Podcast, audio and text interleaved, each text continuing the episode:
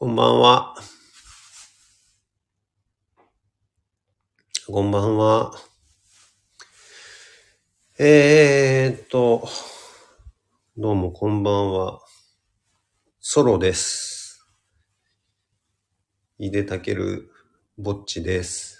今日は一人です。こんばんは。あらかじめ言っておきますが、今日は可愛くありません。井出です。こんばんは。あのー、20時10、ちょっと過ぎちゃった。20時14分、11月13日月曜日です。一人です。最近あのー、7歳の人がずっとレアリタイというので一緒にやってたんですけど、今日は一人です。こんばんは。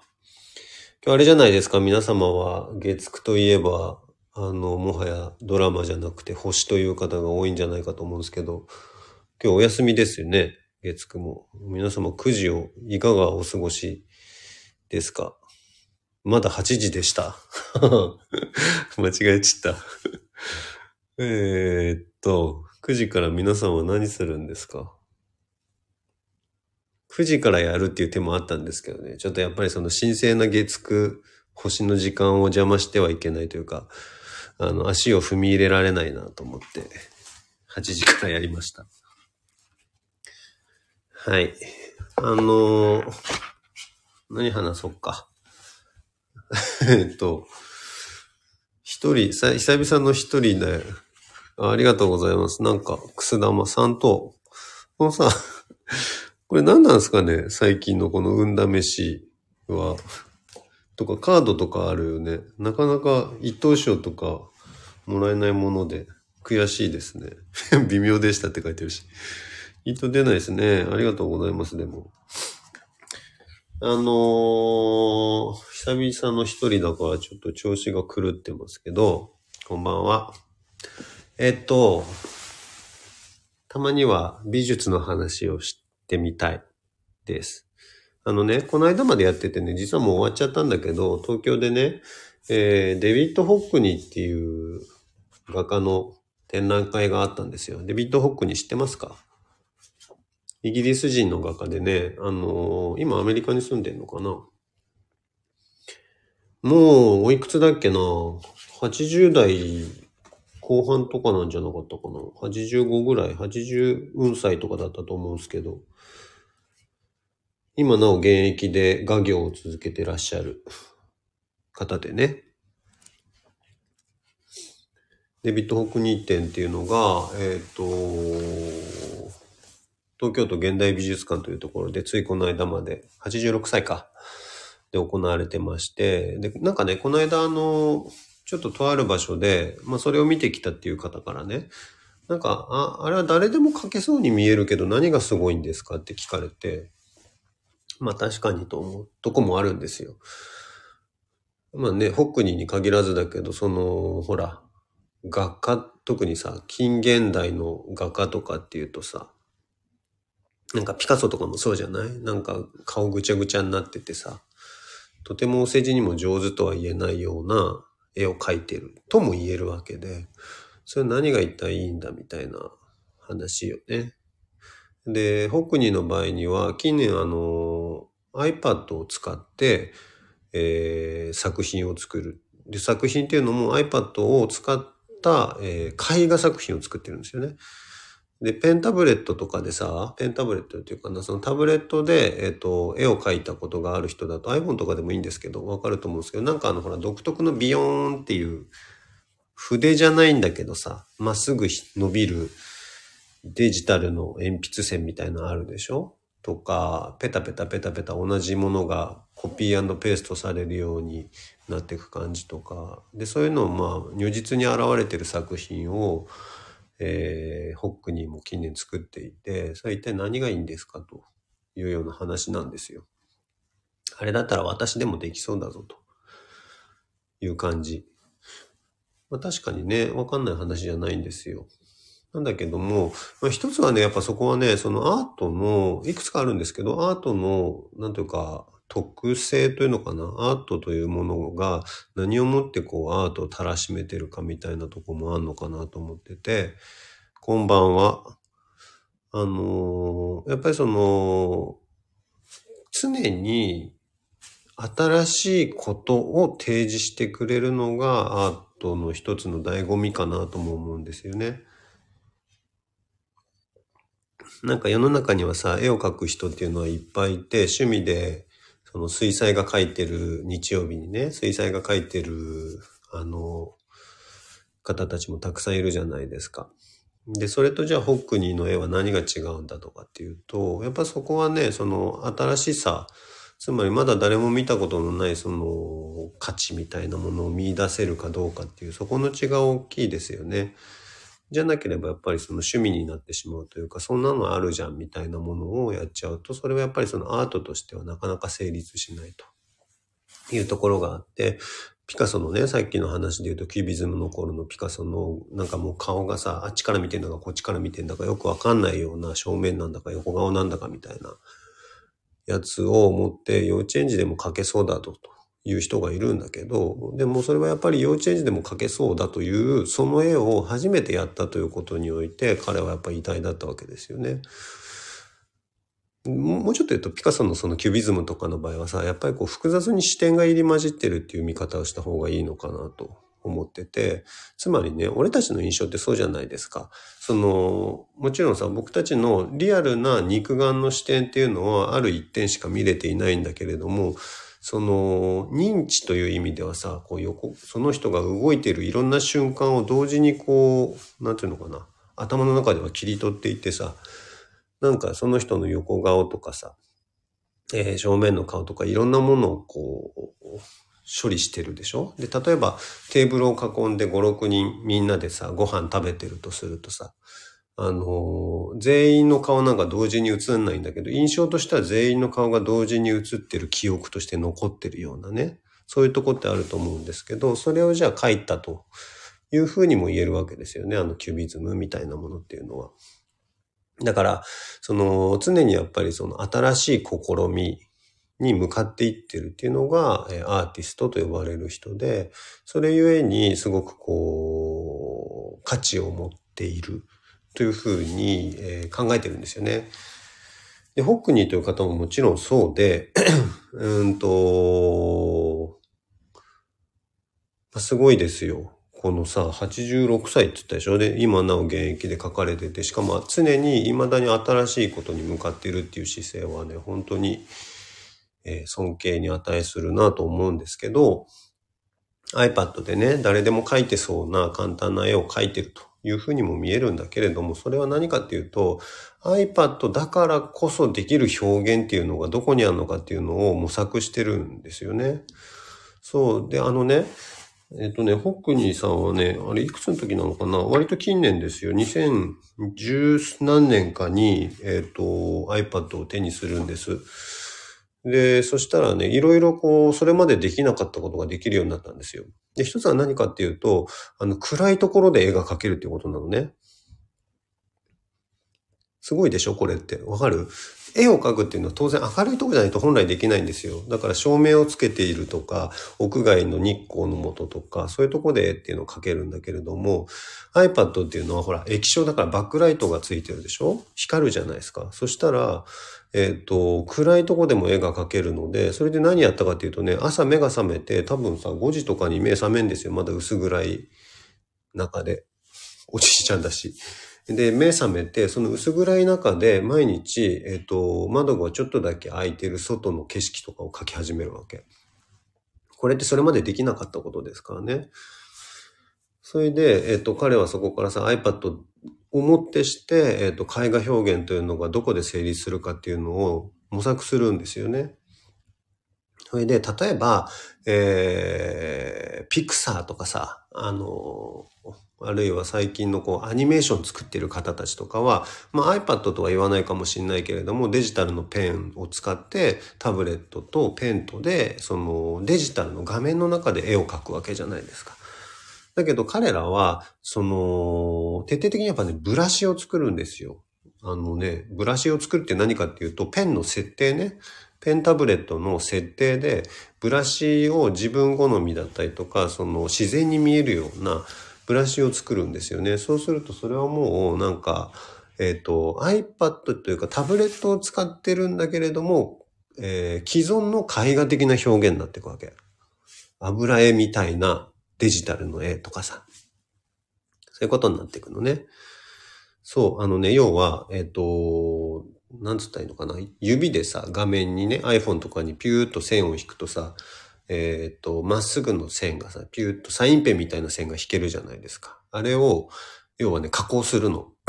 で、自分なりの設定を作っていくんですよ。それでなんかもじゃもじゃだったりとかさ、ぐにょぐにょだったりみたいなので、ちょっとこう重ね塗りっぽいことができるようなデジタルなんだけど、そういうのを設定で作っていくんですよね。でもね、その、デビッド・ホックニーが何が面白いかというと、そういうことを一切やらないんですよ。要は、I- iPhone のさ、メモ機能とかあるでしょ？ああいうのでさ、そのなんかペンマークがあって、それポチッとやると線が引けるんだけれども、もうそれだけ、ほとんど。それだけみたいなもので絵画に挑戦するわけ。使ってるソフトはあるんですけどね。でも、その、要は、えっとね、多くの人が、この、デジタルの中の道具を使って既存の表現をいかに再現できるかっていうことに注力してたんですよ、これまでって。だから、例えば水墨画みたいな表現とか、油絵みたいな表現っていうのをいかにこう、アプリケーション側が再現できるかっていうのが、一つの多分注目事だったんだろうと思うんです。だけどね、ホックには一切そこに関心を持たずに iPad というかね、このデジタルならではのこのピューっていう綺麗な線あるでしょ？これだけを使って絵画っていうのがいかに成立するかっていうことをずっとやってこられていてね。なので、見る人によってはなんか簡単そう、誰でも描けそうって思っちゃうんだけれども、だけど、それをもってして、いかに絵を構築していくかっていうのが、やっぱりね、画家としての最大の関心事だったと思うんです。でそれは何かっていうと、やっぱり、例えば油絵の具だったら油絵の具なりの表現ってあるし、えー、水彩画だったら水彩なりの表現とか、まあもっと言うとさ、写真だったら写真なりの表現とかいろんなことがある。それの iPad ならではの、つまりデジタルのタブレットならではの絵画というのはどこにあるかっていうのを、えー探してる、模索してるんだろうなと思うんですよね。で、それのね、一つの、えっ、と、結出した着地点と言っていいのかなと思うんですけど、このね、その、この間までやってた展覧会の中ではね、えっ、とね、ものすごい大きいの、縦がね、ちょっとね、正確なサイズ忘れちゃったな。書いてあるかなカタログが今手元にあるんですけどね。あのね、あ、これだ。あ、でもそうか。あのね、えー、っとね、あたあったあったた。70メートル。横幅が70メートルある絵画作品、風景画です。が展示されてたの。で、これはね、何かというと、あのね、まあ、通常の絵画ってキャンバスっていうものがあるでしょ？キャンバスっていうものがあると、そのサイズには必ずフレームっていうものがあるんですよ。だけどさ、現実世界にはフレームってないじゃないですか。絶えずこう、視点を動かせばずっと景色は変わっていくわけで、で、デジタルの面白いところの一つは、フレームがあるんだけれども、フレームが存在しないんですよね。つまりさ、その iPad っていうもの自体にはフレームが存在してるんだけれども、その中で、えっと、アプリケーション側で設定さえすれば、その画面のサイズっていうのは、えっと、論理的にはもうほぼ無限に近く作っていけるはずなんですよ。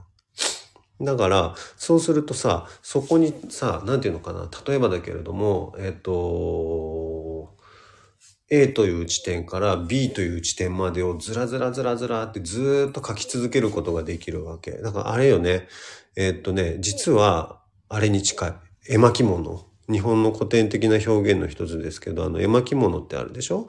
あれはさ、あのーなんつうのかな、ある一視点から見た景色が物語のようにどんどんどんどん変化していくわけですけど、それに近いこと実は、えっとね、このデビッド・ホックニーがね、近年ですよ、これしかもやってるの。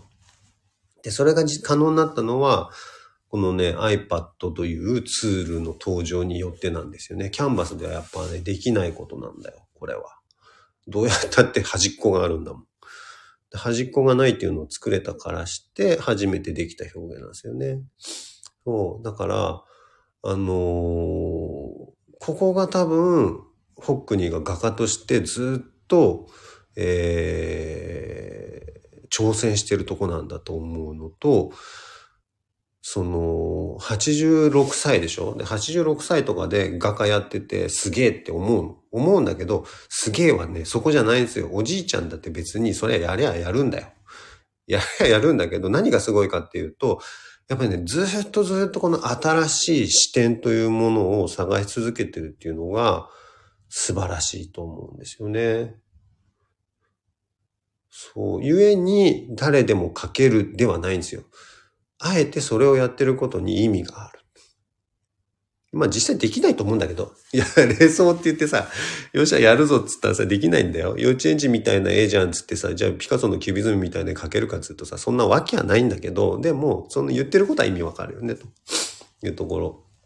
だからね、まあ、展覧会っていくつかの種類があるんですけど、この、ほら、企画展っていうのがあってさ、あるテーマのもとに、キュレーターがね、キュレーションっていうことをして、いろんな作家の作品が並んでるっていうものもあるし、えー美術館にはコレクションっていうのがあるから、その常設展ってやつだね。その美術館が持っている、えー保管している作品が並んでいるみたいな展覧会もあるし、今回みたいにその一人の作家にフォーカスした展覧会っていうのもありますよね。それはその没後行われてるケースもあるし、えーまだね、存命中に行われるケースも両方あると思うんですけど、でもこのね、やっぱね、一人の作家の作品展だからこそ味わえる楽しみっていうのがあって、それは何かっていうと、その人が一体何を表現しようとしてるのかっていうのが、やっぱね、時系列の中で如実にわかる時があるんですよ。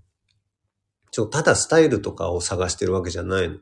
その要はテーマにしてるのは何かっていうことなんですよね。で、多分、ホックニーの場合はやっぱりこの視点、見てること、見てる世界、これをいかにこのキャンバスとか絵の具とかを通じて、えっと画面の上に表現するかっていうことだと思うの。これはね、めちゃくちゃ面白いですよ。見応えがあるというか。そう。で、その変遷がすごくわかるじゃん。で、あの、今言ったね、iPad の作品とかもそうだけど、もう一つはね、写真のコラージュの作品群があって、あの、要はね、さっきキュビズムの話僕にしましたけど、キュビズムでやってたいろんな多方向からの視点があるみたいなものを、えー、ホックにはね、写真のコラージュでやってるんですよ。これ、しまったね。これ俺、ラジオでやるネタじゃなかったね。見たいよね。どう、どう説明したいんだ、これ？あのね、ナノ。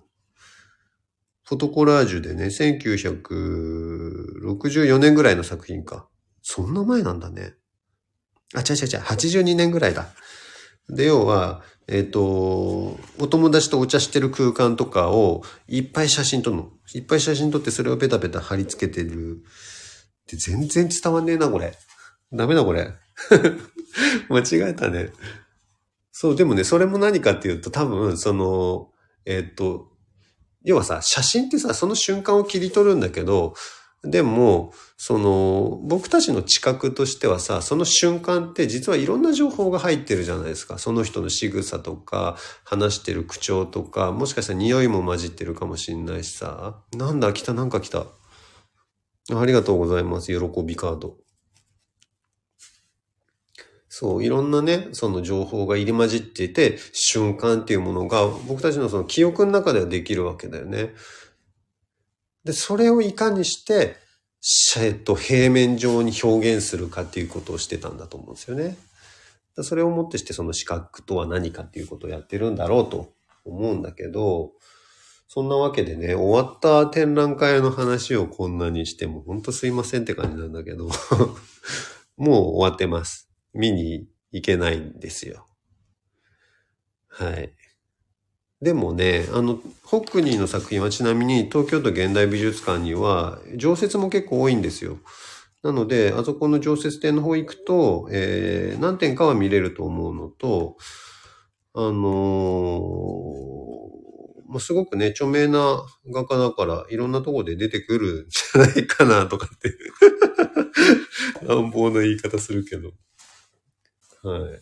でもね、すごくいい展覧会でしたね、そんなわけで。これ分かった。あの、会期がまだやってるような、あれだね、展覧会の話をしたらいいんだね。もう終わった展覧会の話しちゃダメなんだ。わかりました。今度、あと、今度、これを、じゃあ分かった。YouTube でさ、画像を引用しながらやればいいね。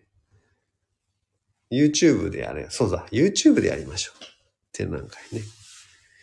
そう、そうそうそう。でも、まあ、今日、今日の、えっ、と、話は、要は、えっ、と、アートとは多分そういうものなんですよ。ホックニーがなんでアーティストなのかっていうと、やっぱりそれは常に、えー新しさというか、それ単純にさ、目新しさっていう、なんつうのかな。びっくりドッキリマシンを作ってるって意味じゃないんだよ。でもやっぱりその自分の中で、えっ、と、テーマとしてるものに対する新しさを常にこう探求してるっていうところが、すごくて。でもそこの根底にあるテーマはおそらくずっと一緒だと思うんだよな。わからんけどね。素晴らしいことです。はい。まあ、なので、皆様も、なんか、やりましょう。最後雑ですいません。あ、柿ありがとうございます。ええ。あ、クローバーもありがとうございます。熱く語る井出さんが前回までのギャップと相まって聞き応えありました。どうもありがとうございます。前回はね、前回までは最近ちょっと可愛い、可愛い感じでしたからね。はい。これでもちょっと、あの、大真面目に YouTube でやります。多分引用でできると思うのでね。まあ、ただ、これあれですよ。別に、そのほら、僕美術のね、評論家でも何でもないですから、あの、自分の感想ですからね。個人的な感想として皆さん、受け取ってください。さあ、9時だよ。どうする？月9がないんだって。ああ、ハートありがとうございます。月9ないけど、みんな何すんですか？お風呂でも入りますか？ね、あ、寝ますか？おやすみなさい。いやーもう月9の代打はちょっとね、恐れ多いですよ。一瞬考えたんです。月9の代打でなんかやれるんじゃねえと思ったんだけど、あのーちょっとガチ勢に怒られたら悲しいのでやめました。お前、有事じゃないだろうっつって怒られたら、ね、悲しい気持ちになっちゃいますから。そこはね、ちょっと、できねえな、ということで。はい。でも、あれだね。ちょっとこの、自分もやっぱりもっと勉強したいですからね。美術のこととかは。改めてなんか YouTube の一つのテーマにしてもいいかもしれないですね。ありがとうございます。ガチ勢の皆さん、井出のことも愛してください。うん。なので、えー自分の YouTube の方ではちょっとこれから勉強も兼ねて、こういうネタもやっていこうかなと思ってますので。あこれがさ、やっぱ多分あれなんですよね。なんか俺引きずってるものがあるんだと思うんだけど、なかなかこの美術ネタになると、あの、手がうまく出ないというか、簡単にできなくなっちゃうとこがあるんですけど、ちょっと頑張ります。はい。ということで、どうもありがとうございます。私の表現をね、YouTube でもっとやります。スターありがとうございます。来週がどうなるかわかりませんが、あの、月曜日は入れの時間ですので、皆様、はい、ありがとうございます。どうぞよろしくお願いします。ではまた、また来週、おやすみなさい。